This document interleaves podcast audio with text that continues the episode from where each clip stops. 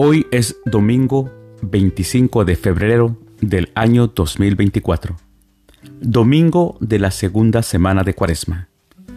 Las lecturas para la liturgia de la palabra de la Santa Misa del día de hoy son, primera lectura, el sacrificio de nuestro Padre Abraham, del libro del Génesis capítulo 22, versículos del 1 al 2, 9, 10 al 13 y 15 al 18.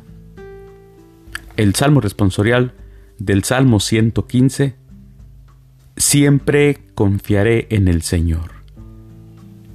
Segunda lectura. Dios no nos escatimó a su propio Hijo. De la carta del apóstol San Pablo a los Romanos, capítulo 8, versículos del 31 al 34. Aclamación antes del Evangelio. Honor y gloria a ti, Señor Jesús. En el esplendor de la nube se oyó la voz del Padre que decía, Este es mi Hijo amado, escúchenlo. Honor y gloria a ti, Señor Jesús. El Evangelio es de San Marcos. Del Santo Evangelio según San Marcos, capítulo 9, versículos del 2 al 10.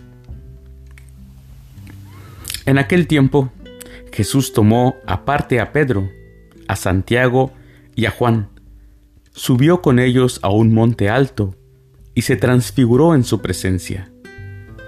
Sus vestiduras se pusieron esplendorosamente blancas, con una blancura que nadie puede lograr sobre la tierra.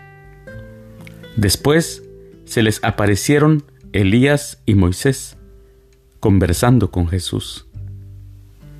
Entonces Pedro le dijo a Jesús, Maestro, qué a gusto estamos aquí. Hagamos tres chozas, una para ti, otra para Moisés y otra para Elías. En realidad no sabía lo que decía, porque estaban asustados.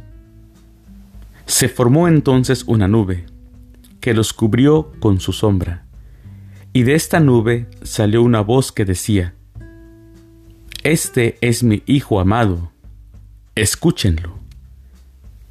En ese momento miraron alrededor y no vieron a nadie sino a Jesús, que estaba solo con ellos.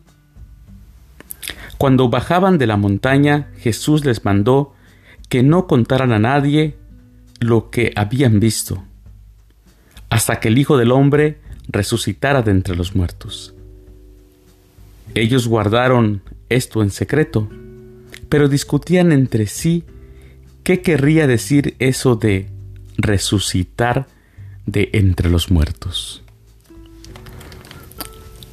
Palabra del Señor.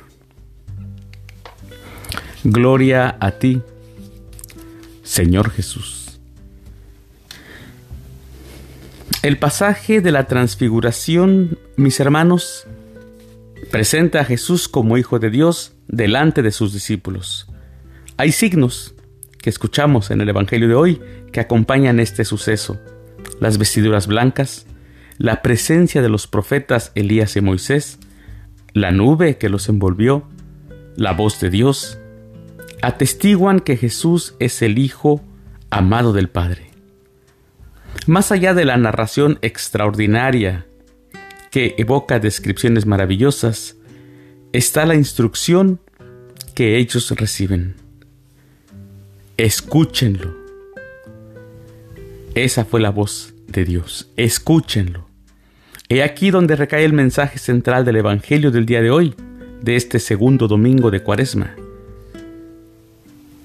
Ya podemos ver obras extraordinarias. Quizá vemos tantas cosas, pero a veces no escuchamos a Dios.